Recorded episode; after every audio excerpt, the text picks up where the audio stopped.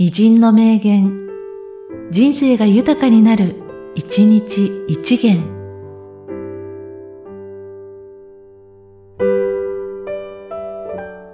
1月30日、鳥居慎次郎。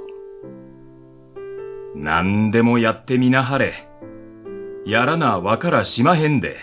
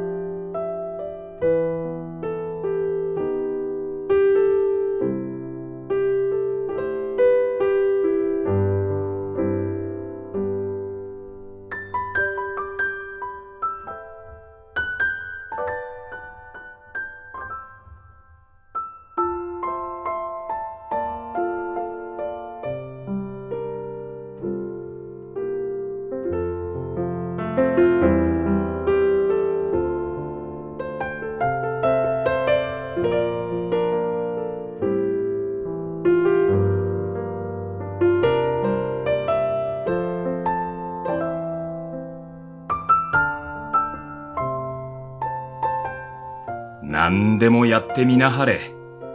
やらなわからしまへんで。